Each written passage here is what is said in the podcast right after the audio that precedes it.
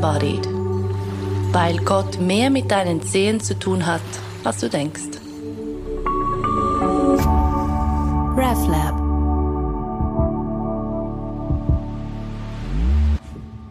so, Hinter diesem Podcast stehen vor allem zwei Menschen. Und heute wollen wir einen davon etwas besser kennenlernen. Das ist Patrick Schwarzenbach, ich bin Deborah Sutter.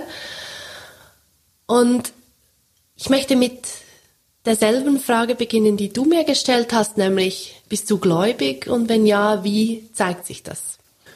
Ja, ich denke, ich bin gläubig. Ich nähere mich immer mehr dem an, was ich von meiner Großmutter als gläubig ähm, so quasi vorgelebt bekommen habe. Ähm, sie war eine Frau, die ziemlich früh verstorben ist und sie hatte eine Form ähm, des Glaubens, der irgendwann dann so ein wenig extrem wurde. Dort möchte ich nicht unbedingt hin, aber ähm, sie hatte vor allem in dem, wie sie, wie sie gelebt hat, sehr viel von dem ausgestrahlt, was ich als, als ähm, christlichen Glauben als sehr positiv mitbekommen habe. Das heißt, sie war, ähm, sie hatte etwas sehr Liebevolles, sie hatte etwas sehr ähm, Offenes und, und etwas, das, ähm, ja, vielleicht ist das, das, das, das Wort zu hoch, aber es hat irgendwie mit Vergebung zu tun. Sie hatte so eine, eine Eigenschaft, dass sie nicht lange irgendwelchen Groll mit sich herumtrug, sondern das auch sehr gut einfach wieder loslassen konnte. Und zwar so zum Teil mitten in, in einem Gespräch oder mitten in einer Situation drin.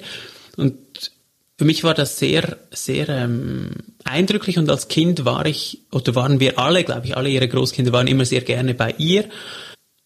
Und ich konnte es damals nicht unbedingt sagen. Es hatte für mich dann eher mit den, mit den süßen Sachen zu tun, die sie hatte und was Großmütter so haben.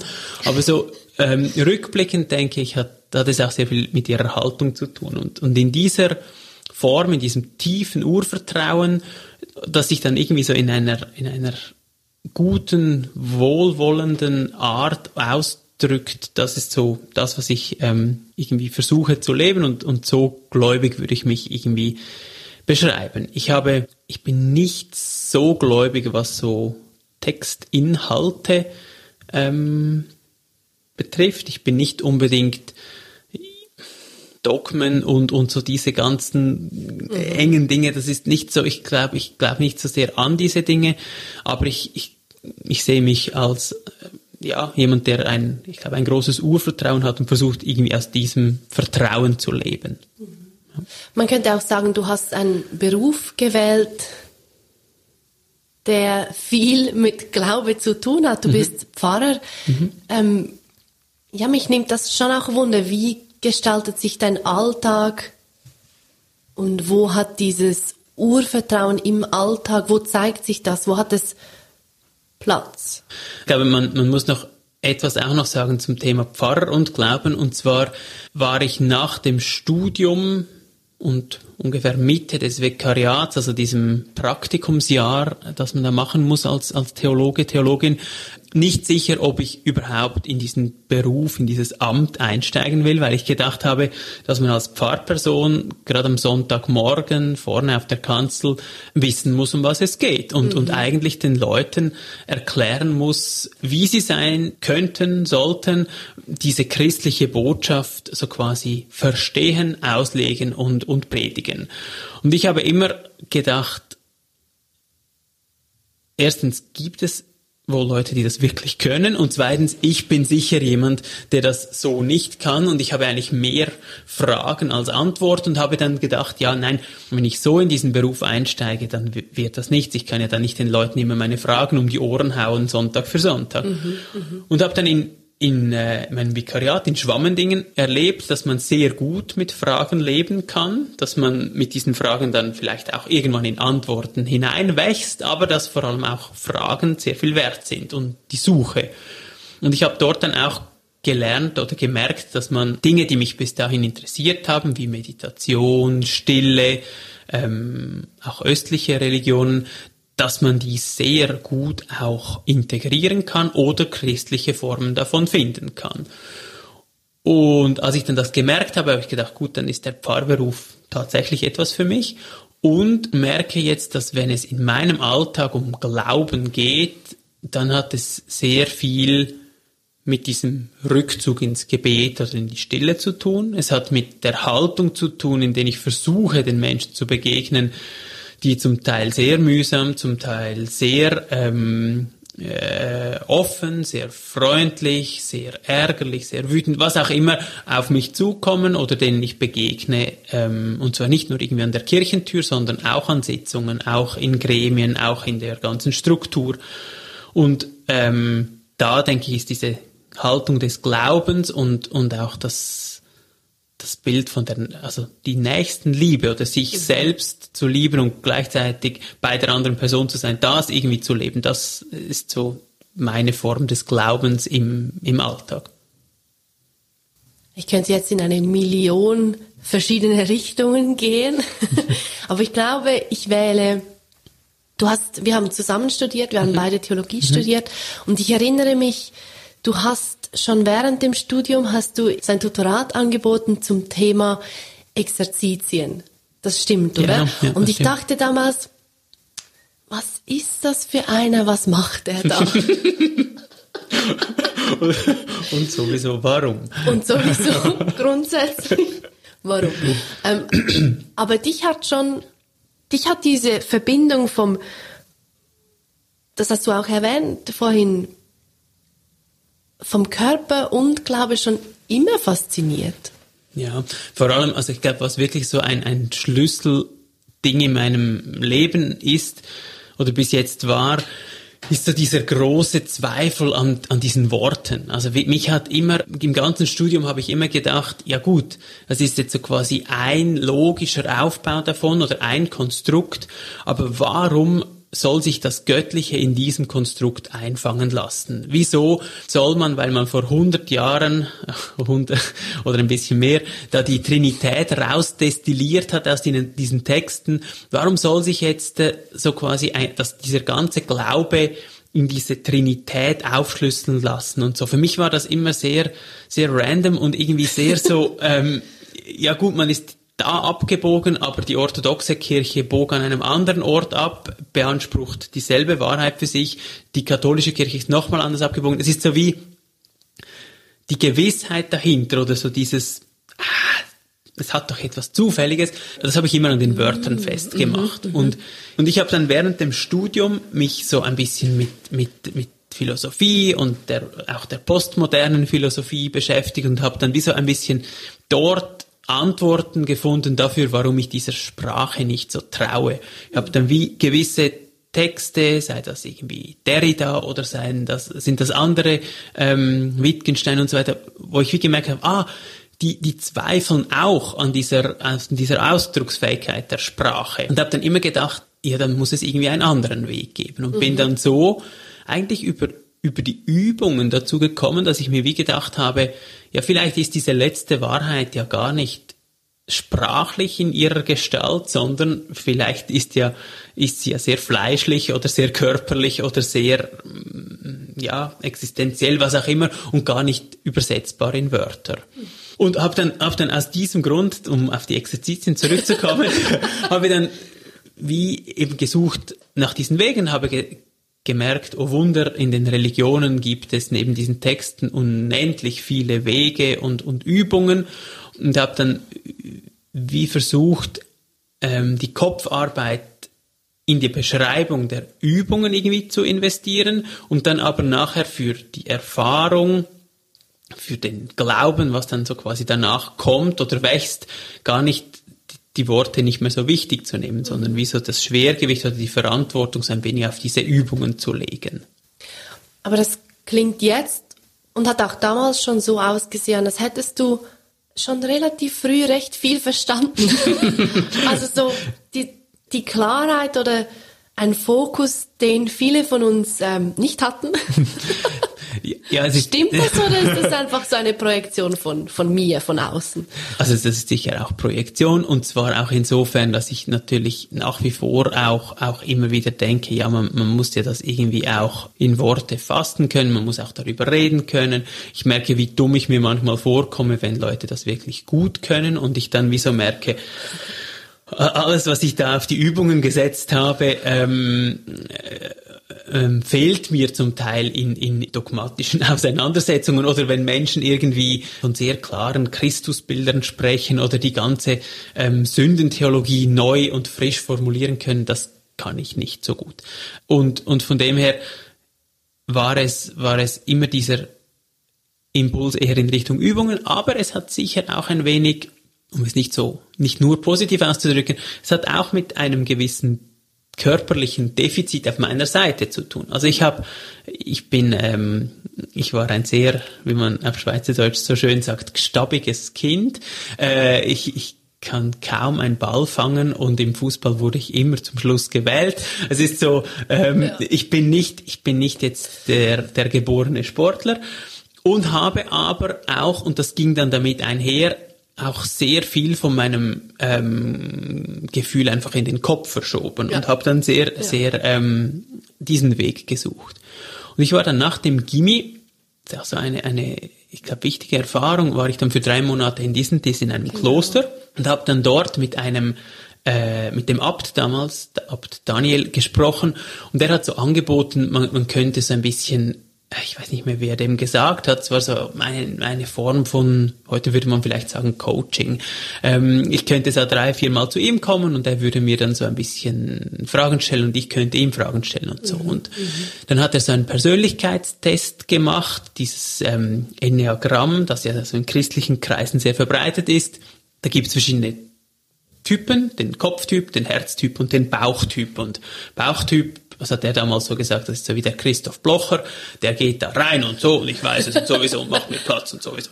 Das ist so die, der Typ und der Kopftyp, das ist so der oder die ganz dürre Intellektuelle, die irgendwie einen riesen Kopf hat.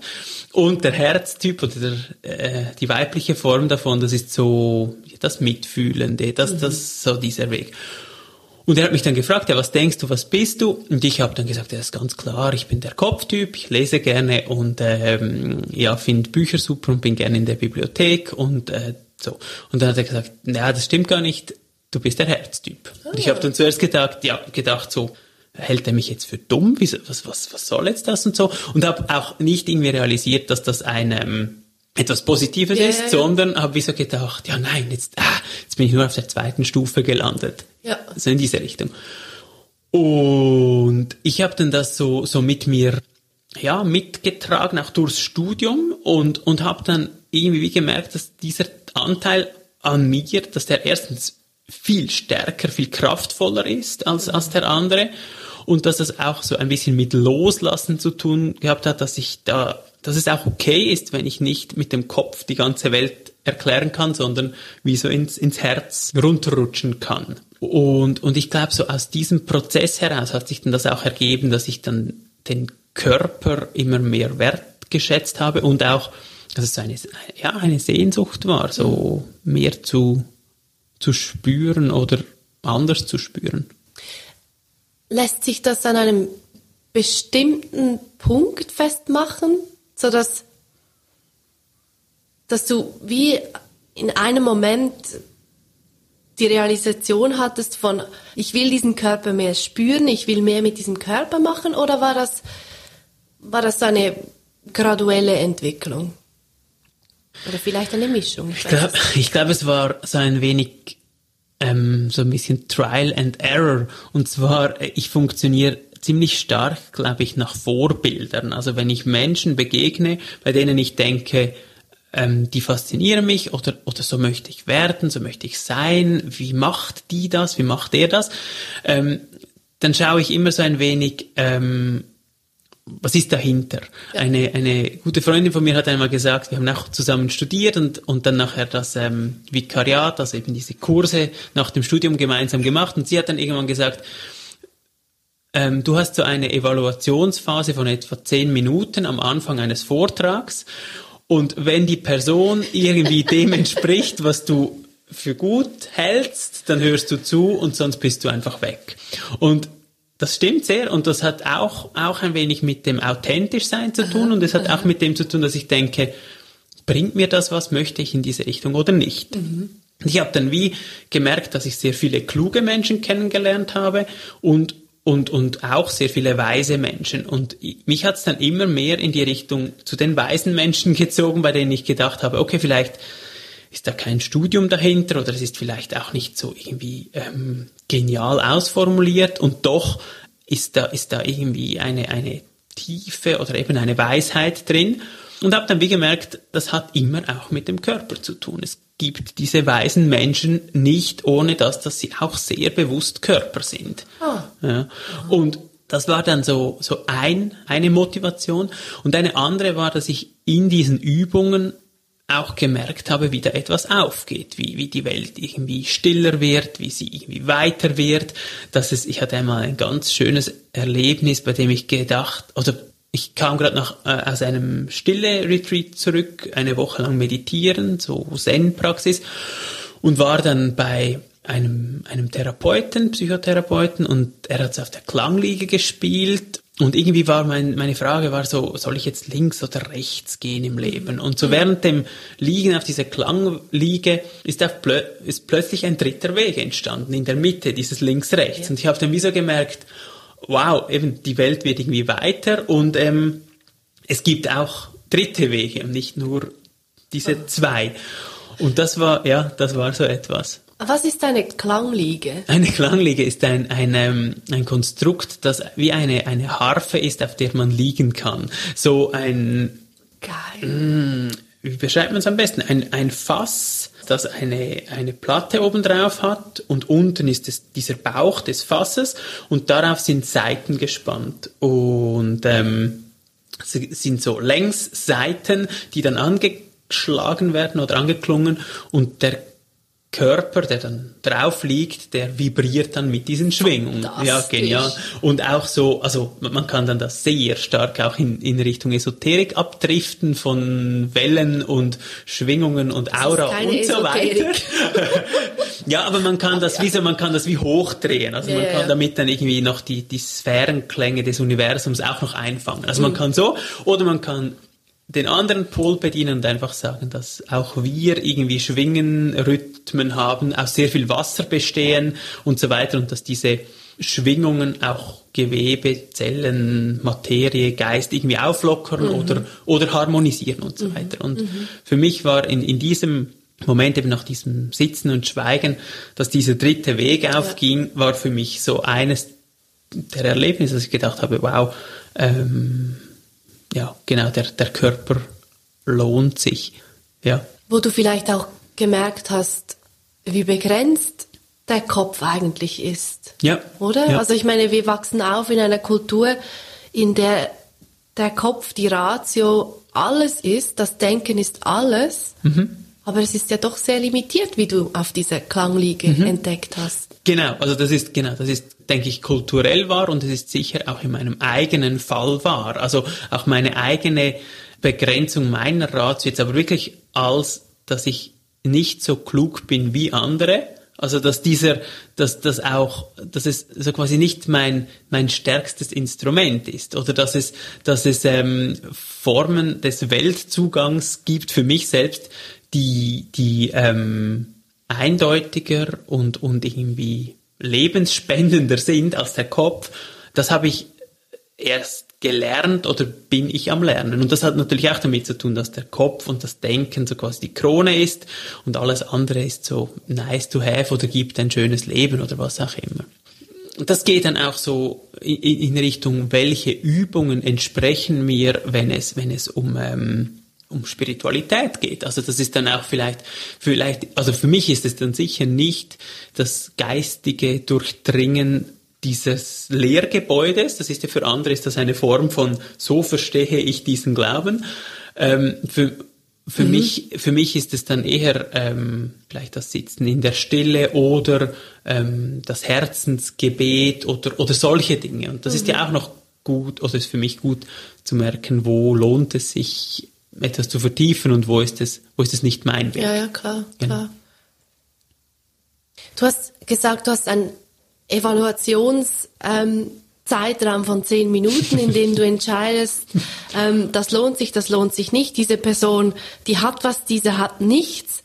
Ähm, was macht es denn für dich aus, dass du vom Bauchgefühl her sagst oder vom Herz her sagst, von den Schwingungen her sagst, ähm, doch, da kann ich mitgehen, das ist überzeugend oder nein, das ist einfach nur, das sagt mir nichts. Mhm. Also ich denke, der, der Reality-Check des Lebens ist so, ist so, ist so einer der ganz wichtigen Punkte. Und das ja. ist so einer, ein Check, den es gibt, ist der Umgang mit Kindern. Also wenn Menschen, die sich wow. selbst als äh, irgendwie ähm, was auch immer empfinden oder, oder so. und sie dann das erste Mal mit Kindern, vor allem fremden Kindern und vor allem mühsamen Kindern zu tun haben, zeigt sich sehr schnell, äh, wie, wie viel Verbundenheit mit dem Leben spüre ich wirklich, weil, weil dort denke ich, das ist so erstens ungefiltert und zweitens, da kommen auch sehr viele ähm, Verkrampfungen sofort rein. Ich denke das. Mein Autofahren ist ein anderes schönes Beispiel. Wow, ja. Das ist auch so. Und Eckhart Tolle hat mal gesagt, man hat so lange das Gefühl, man sei erleuchtet, bis man mit seiner eigenen Familie wieder am, am Küchentisch sitzt und irgendwie etwas bespricht. Da Ramdas war das, oder? Ja, ich weiß nicht, ob, ob er, ich habe es von ihm gehört, okay. aber es kann sehr gut sein, dass er das ähm, so quasi kolportiert hat. Aber so dieses, ja. ähm, ja, wenn all das wegfällt und man wieder in dieser Rolle ist, wie viel, äh, wie authentisch lebt man dann das noch? Und ich glaube, man sieht es das bin ich noch nicht ganz sicher, ob das wirklich stimmt. Ich habe das Gefühl, man sieht es den Menschen auch an. Und zwar habe ich das Gefühl, ähm, dieser uralte kitschige Ausdruck, dass die Augen der Spiegel der Seele seien. Ich glaube, das, das hat etwas. Also es mhm. gibt Menschen, die haben, die strahlen in ihren Augen genau das aus, was sie sagen. Es gibt auch Menschen, die strahlen mehr in ihren Augen aus, als dass sie sagen. Das mhm. gibt's auch. Und es gibt Menschen, die sprechen und, und ähm, sind aber irgendwie verschleiert oder sind, sind äh, es ist sehr viel Zorn in den Augen ja, oder ja. was auch immer. Und, ah genau, noch, noch zwei ganz wichtige Dinge. Das eine ist aus Karate Kid.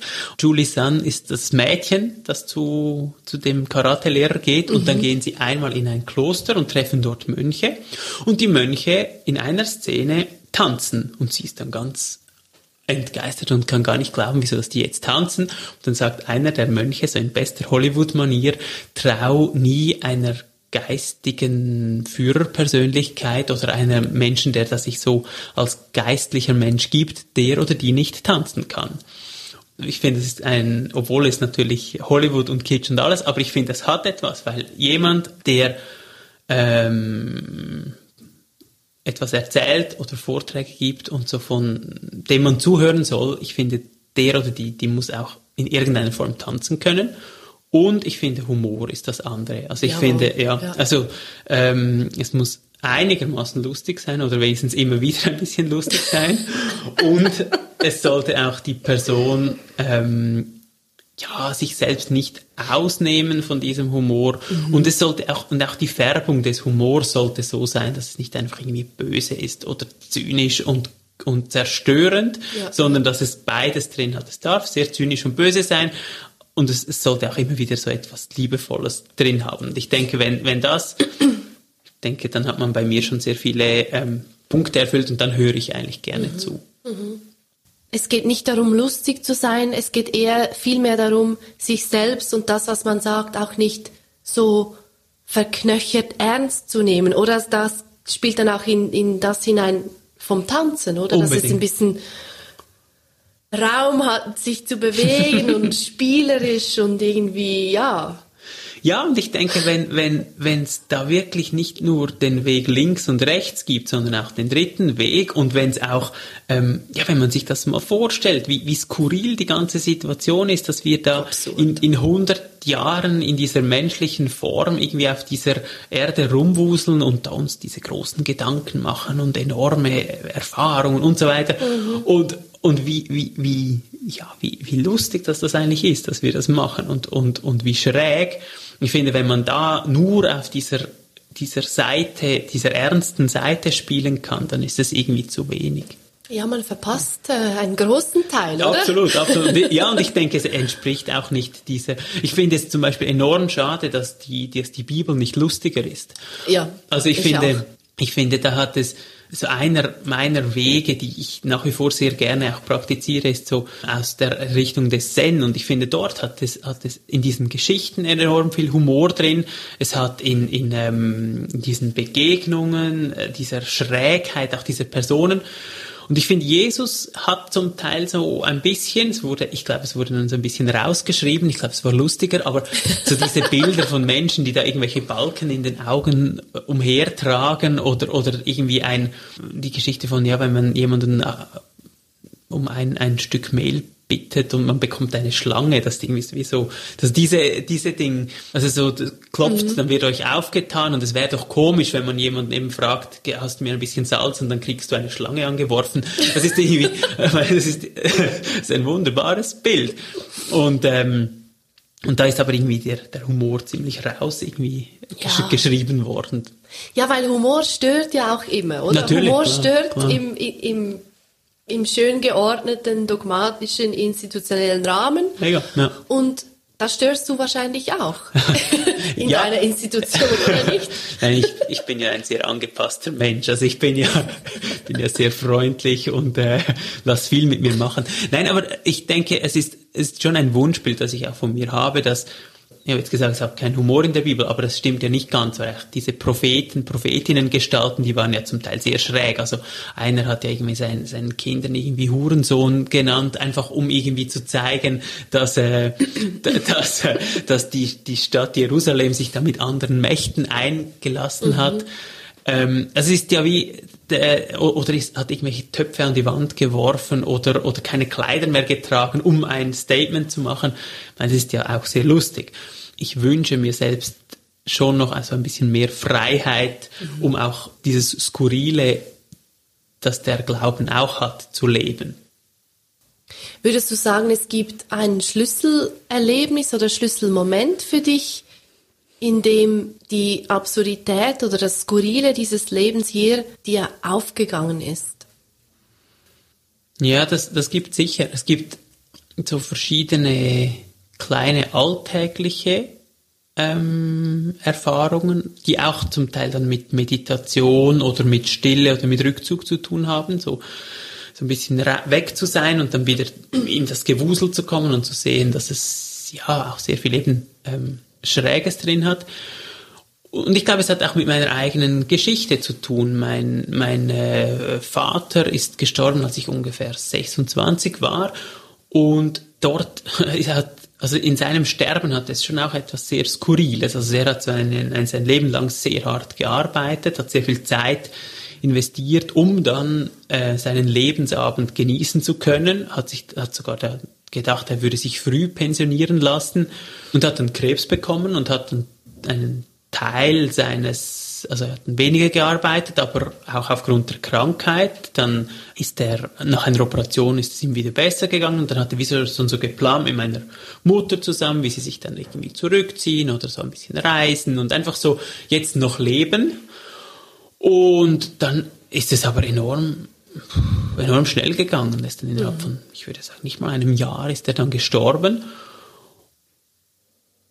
Und zwar sehr unschön, also sehr so ähm, schnell und, und ähm, auch mit, mit, mit Angst und Verzweiflung und, und nicht, nicht, nicht sterben wollen. Also dieses ganze, ich war im, im Studium, also ich war im, im, im, in einem Auslandssemester und bin dann für die, für diese letzte Sterbephase bin ich dann wieder in die Schweiz zurückgekommen und habe dann gemerkt,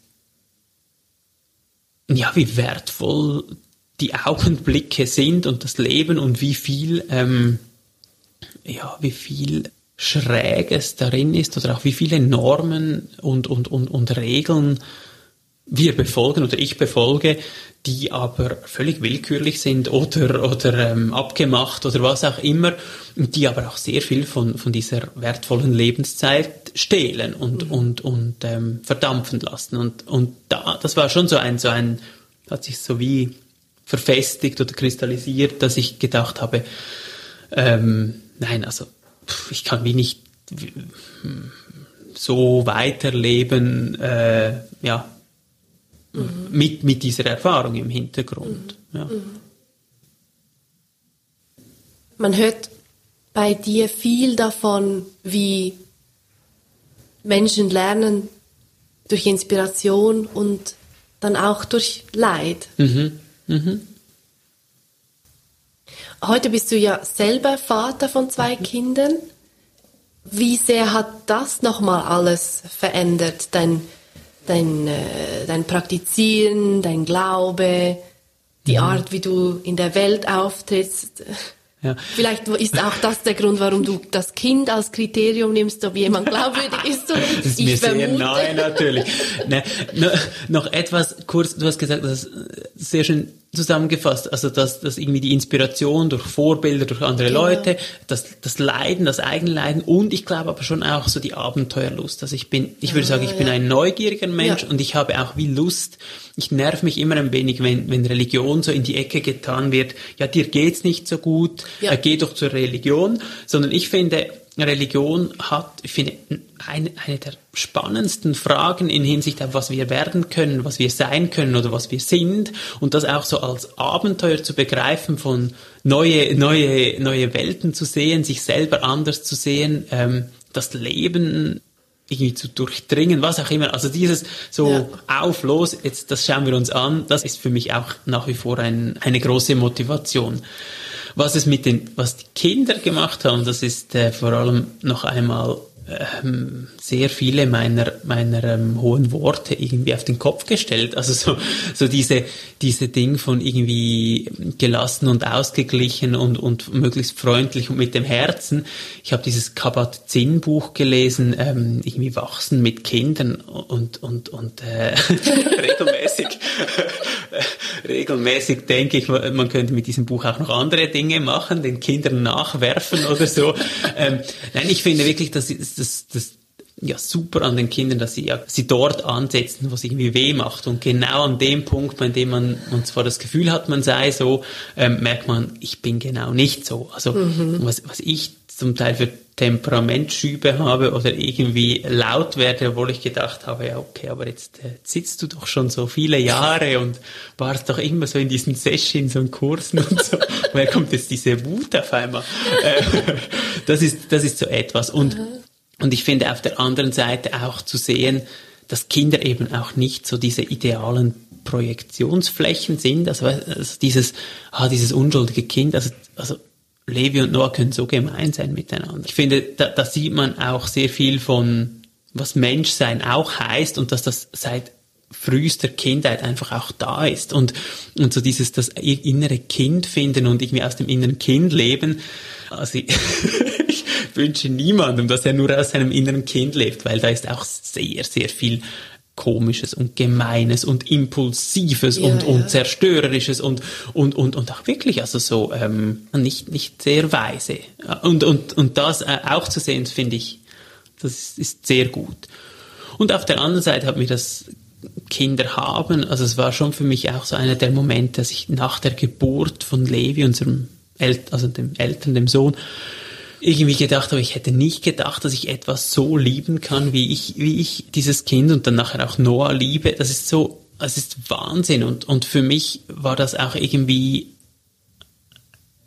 dieses Unverfälschte und, und, und irgendwie auch, ähm, das hat mir wie so das, das, das Herzchakra sehr weit aufgemacht. Eine Frage vielleicht zum Schluss noch. Ähm, du hast gesagt, du hättest nie gedacht, dass du etwas oder jemanden so lieben kannst wie deinen Sohn. Mhm. Hat sich das, und du hast es am Anfang gesagt, dein Glaube zeigt sich darin, dass du auch in Sitzungen, auch in Gremien irgendwie mit dieser liebevollen Haltung auftrittst.